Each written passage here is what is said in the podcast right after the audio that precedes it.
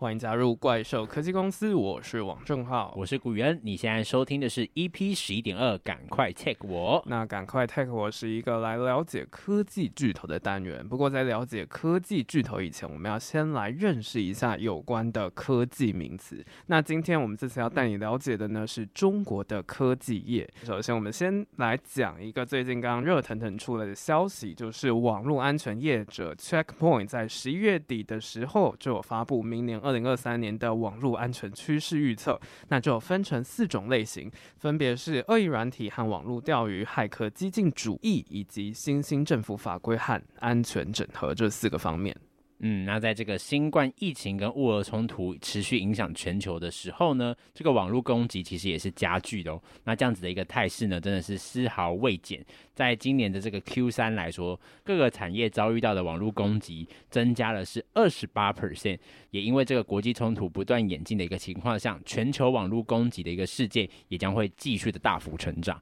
那因此呢，留意这个资安就变得相当的重要了。嗯，相信听我们节目这么久的你，或者是新朋。朋友，如果有在关注科技新闻的你，一定会知道，甚至你可能在非常多 YouTube 的业配当中，可能都听过，资安是非常重要的。那针对我们个人，我们要怎么样去保障我们的资讯安全呢？很多人就会推荐使用 VPN 来保障自己的网络安全。但是，到底什么是 VPN 这个概念呢？我们就会来快速的了解一些简单但是非常重要的资安概念。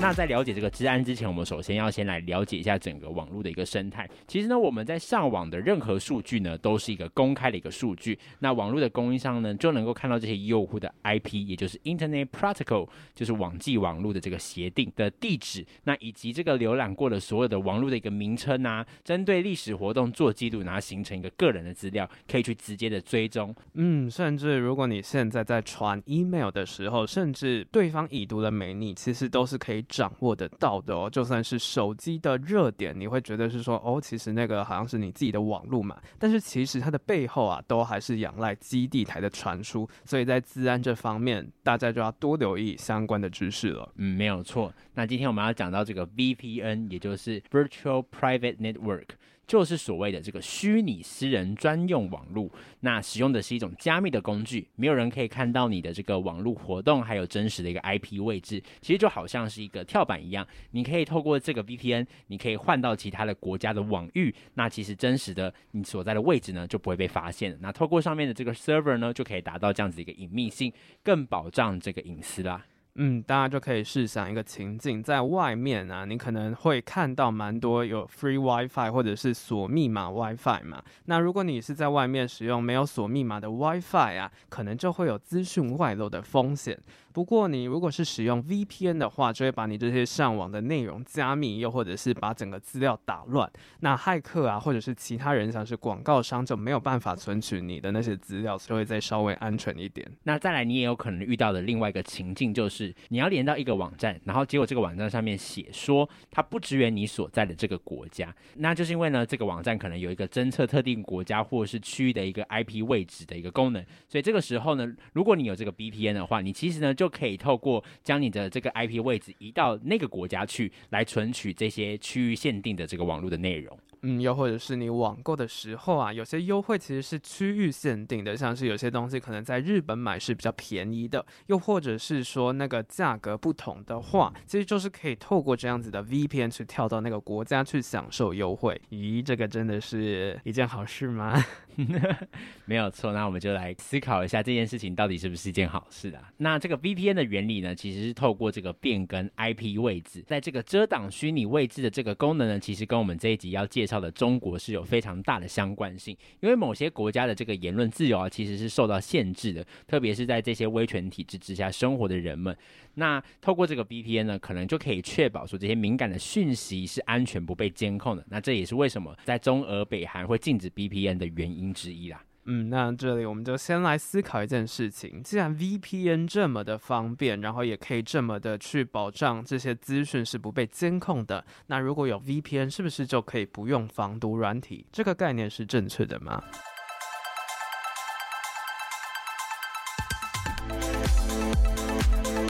那其实这个防毒软体呢，提供的是一个被动的防护方法，也就是它就透过侦测你的这个手机啊，或者你这个网页有没有这个病毒的方式，去预防这些网络的一个病毒。那 VPN 则是提供这种主动的一个防护的一个方法，就是透过这种加密的形式去做到保护。那防毒软体保护的呢是这个设备，监控电脑并扫描设备中的这些档案。那 VPN 呢会在上网的时候保护传输的一个资料，并对这些传输的资讯进行加密，来保护资料的安全。嗯，所以讲了这么多，其实 VPN 提供的这种主动的方式，其实相较于防毒软体来讲，它还是有它的优势在。不过相对的，VPN 的限制还是有的，原因是因为毕竟 VPN 它是多一层东西，所以在 CPU 方面它是非常的耗能的，在使用上也会更加的耗电。又或者是说啊，如果自己的装置本来就有隐私问题的话，这种加密的网络是帮不了你的。也就是说，如果你的电脑本来就中毒了，VPN 没有办法帮你解毒。它就只是挡东西而已。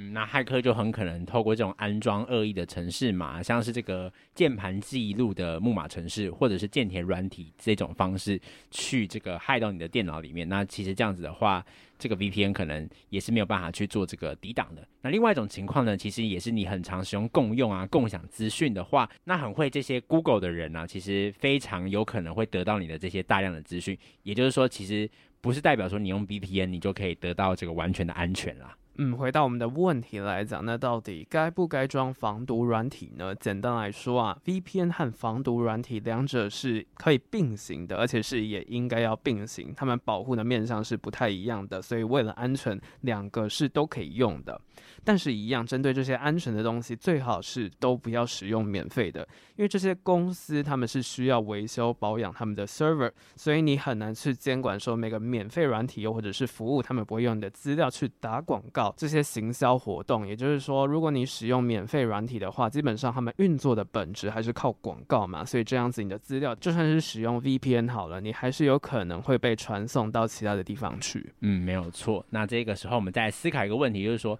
诶。既然我们是想要让我们这个在网络上的资料不要被记录嘛，那我们常常就想说，诶，浏览器不就会有这个无痕或是私密浏览的模式吗？那它已经推出这样子的一个功能跟模式是有用的吗？我们的这个网络的记录就真的不会被记录下来了吗？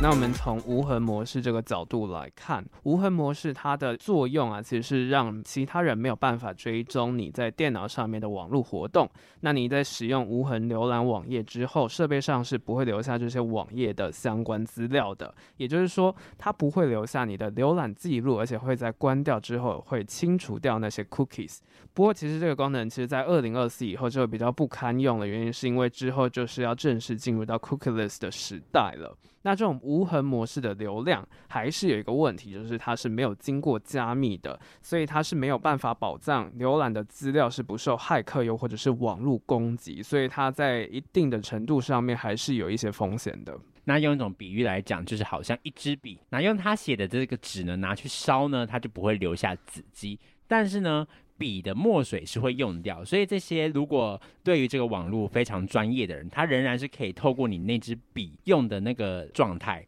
去衡量你使用的一个情境。也就是说，这些网络的业者或是这些呃对于网络非常厉害的专家，其实还是追踪得到。嗯，那除了刚刚讲的这个无痕模式以外，其实我们还可以再思考一个点，就是现在大家非常多人都在使用 QR code。这个模式去传送一些资料，又或者是请大家去填写，或者是连到其他的网站嘛。但是其实 QR code 本身是会有一点问题的哦。那是怎么说呢？会这样子讲，是因为这个二维码。也就是这个 Quick Response Code 啊，其实是一种可以被机器读取或是储存资料的一个二维的条码，可以直接连接到某个网站或者是应用程式。但是因为这个使用者无法直接阅读二维码上面所载的一个资讯，所以在扫描的时候呢，可能是有机会直接被连到这些恶意的网站，然后下载这些恶意的软件到装置里面。那你就可能你的装置就会中毒。所以在开启前呢，必须要小心检查这个网络的一个域名是不是可以相信的。嗯，然后还要检查一下，在整个网址列它是不是 HTTPS 的形式，是不是加密的，而不是单纯的 HTTP 而已。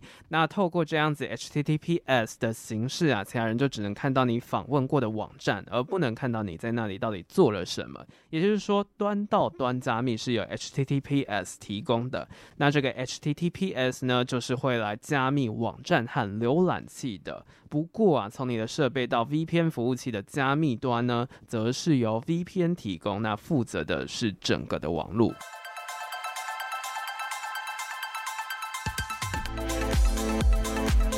那在了解这个治安之前，我们首先要先来了解一下整个网络的一个生态。其实呢，我们在上网的任何数据呢，都是一个公开的一个数据。那网络的供应商呢，就能够看到这些用户的 IP，也就是 Internet Protocol，就是网际网络的这个协定的地址。那以及这个浏览过的所有的网络的一个名称啊，针对历史活动做记录，然后形成一个个人的资料，可以去直接的追踪。嗯，甚至如果你现在在传 email 的时候，甚至对方已读了没，你其实都是可以。掌握得到的哦，就算是手机的热点，你会觉得是说哦，其实那个好像是你自己的网络嘛，但是其实它的背后啊，都还是仰赖基地台的传输，所以在治安这方面，大家就要多留意相关的知识了。嗯，没有错。那今天我们要讲到这个 VPN，也就是 Virtual Private Network。就是所谓的这个虚拟私人专用网络，那使用的是一种加密的工具，没有人可以看到你的这个网络活动，还有真实的一个 IP 位置，其实就好像是一个跳板一样，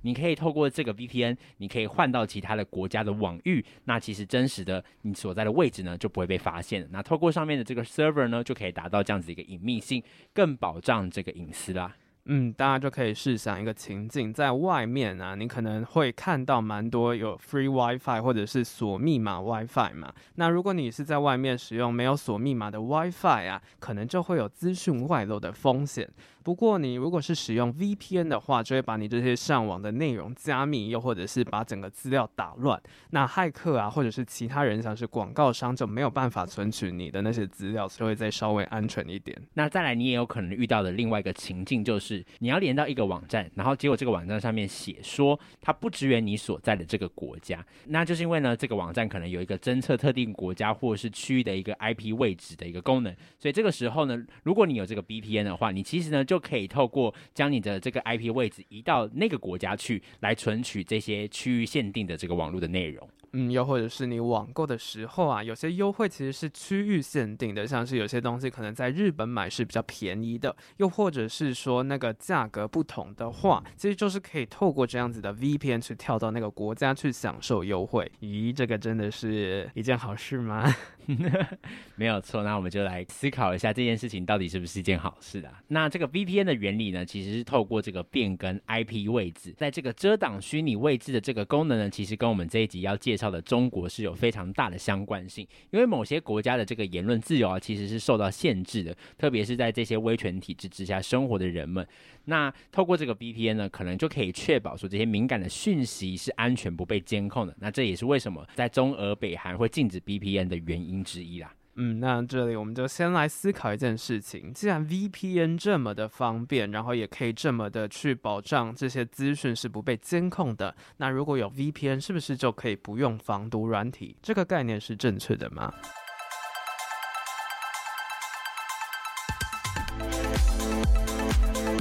那其实这个防毒软体呢，提供的是一个被动的防护方法，也就是它就透过侦测你的这个手机啊，或者你这个网页有没有这个病毒的方式，去预防这些网络的一个病毒。那 VPN 则是提供这种主动的一个防护的一个方法，就是透过这种加密的形式去做到保护。那防毒软体保护的呢是这个设备，监控电脑并扫描设备中的这些档案。那 VPN 呢会在上网的时候保护传输的一个资料，并对这些传输的资讯进行加密，来保护资料的安全。嗯，所以讲了这么多，其实 VPN 提供的这种主动的方式，其实相较于防毒软体来讲，它还是有它的优势在。不过相对的，VPN 的限制还是有的，原因是因为毕竟 VPN 它是多一层东西，所以在 CPU 方面它是非常的耗能的，在使用上也会更加的耗电。又或者是说啊，如果自己的装置本来就有隐私问题的话，这种加密的网络是帮不了你的。也就是说，如果你的电脑本来就中毒了，VPN 没有办法帮你解毒。它就只是挡东西而已。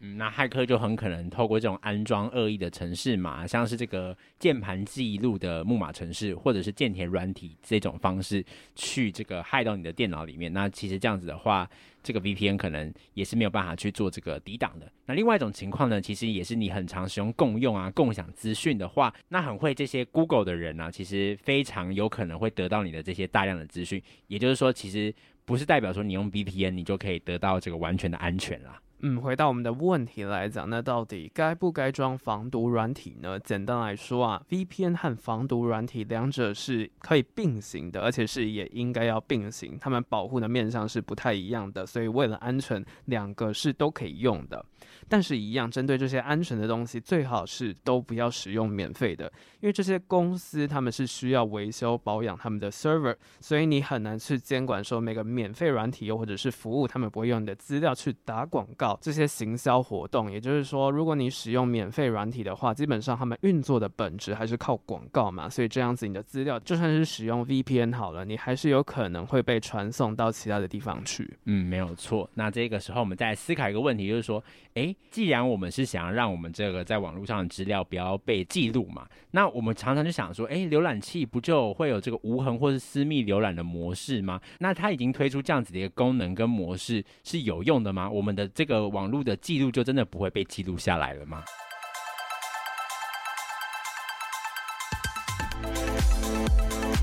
那我们从无痕模式这个角度来看，无痕模式它的作用啊，其实是让其他人没有办法追踪你在电脑上面的网络活动。那你在使用无痕浏览网页之后，设备上是不会留下这些网页的相关资料的。也就是说，它不会留下你的浏览记录，而且会在关掉之后会清除掉那些 cookies。不过，其实这个功能其实在二零二四以后就比较不堪用的原因，是因为之后就是要正式进入到 cookieless 的时代了。那这种无痕模式的流量还是有一个问题，就是它是没有经过加密的，所以它是没有办法保障浏览的资料是不受骇客又或者是网络攻击，所以它在一定的程度上面还是有一些风险的。那用一种比喻来讲，就是好像一支笔，那用它写的这个纸呢拿去烧呢，它就不会留下纸迹，但是呢。笔的墨水是会用掉，所以这些如果对于这个网络非常专业的人，他仍然是可以透过你那支笔用的那个状态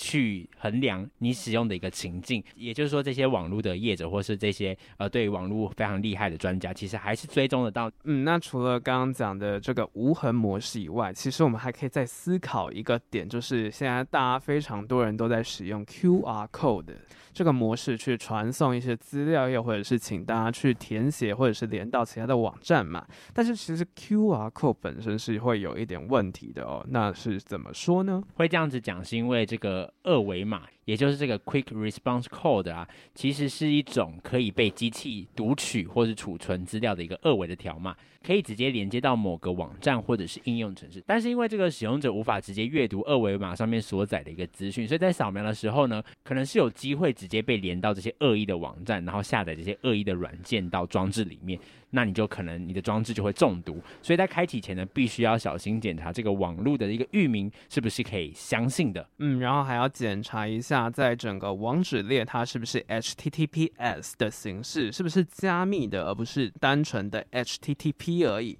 那透过这样子 HTTPS 的形式啊，其他人就只能看到你访问过的网站，而不能看到你在那里到底做了什么。也就是说，端到端加密是由 HTTPS 提供的。那这个 HTTPS 呢，就是会来加密网站和浏览器的。不过啊，从你的设备到 VPN 服务器的加密端呢，则是由 VPN 提供，那负责的是整个的网络。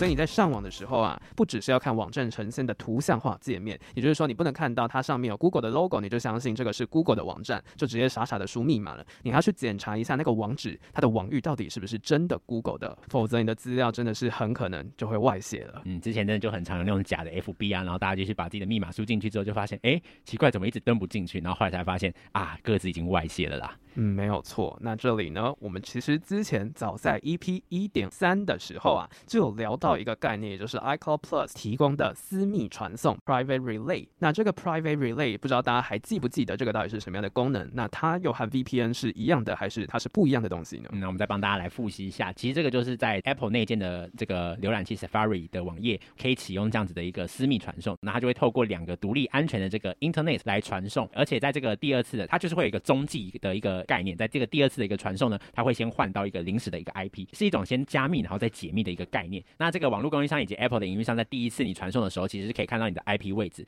但是这个 DNS 也就是这个网域名称系统，也就是网址的这个网域记录呢会加密，那没有任何一方可以去看到你想去的一个网址。在第二个传送点呢，它只会有第三方的内容供应商来营运，那就会负责生产暂时的一个 IP 位置来解密要求的这个网络的名称，然后你就会连到那个网站去了。嗯，简单来说，其实它和 VPN 的概念是不一样的。那 Private Relay 主要是你在中继站一到中继站二的时候啊，IP 位置是会被删掉的。但是你浏览的东西呢，其实是会送到中继站二去的。中继站二就会有你足够的资讯，并且会形成一个临时的 IP 位置，然后网站在前面会是加密的状态。那到中继站二的时候才会进行解密。所以在整个过程当中，其实是没有一方看得到你最真实浏览的东西。嗯，没有错，那就帮大家来复习一下我们之前提到这个私密传送的这个概念、这个功能啦。嗯，那有关于整个资讯安全以及 VPN 的概念，我们就介绍到这里。接着就要进入到我们今天的重头戏——科技巨头啦。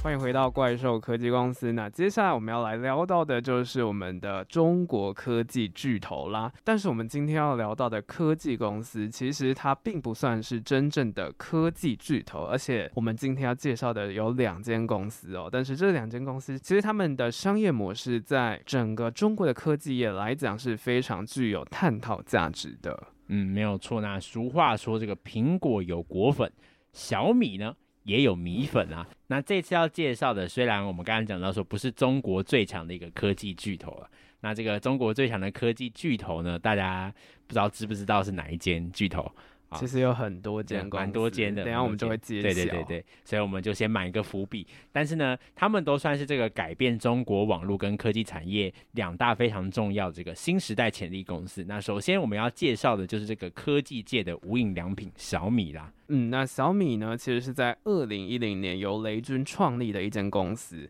那雷军这个人，不知道大家有没有听过？他之前是软体公司金山的 CEO。那这个金山呢，其实他是在做网络相关的事业。那雷军呢，他其实以前他就非常梦想，想要创立一间是世界级的伟大公司。所以在他四十岁的时候，他毅然决然决定要创业。那他选择踏入的一个产业呢，是当时非常水深火热的。手机市场，也就是说，当时其实我们回顾一下二零一零年的时候，其实那个时候就是有非常多家非常厉害的科技公司嘛，像是有苹果、三星、Nokia，然后还有中国最强的山寨机，其实在当时也是非常普遍的现象。嗯，不过很有趣啊，就大家想说，他原本不是做这个网络的嘛，他为什么创业不是选择自己网络的企业，而是想要投入这个多强鼎立的一个手机硬体的一个世界？那他自己就曾经说过啊，因为这个网。网络业有三座大山，也就是 BAT，不知道大家知不知道这个概念是什么？但是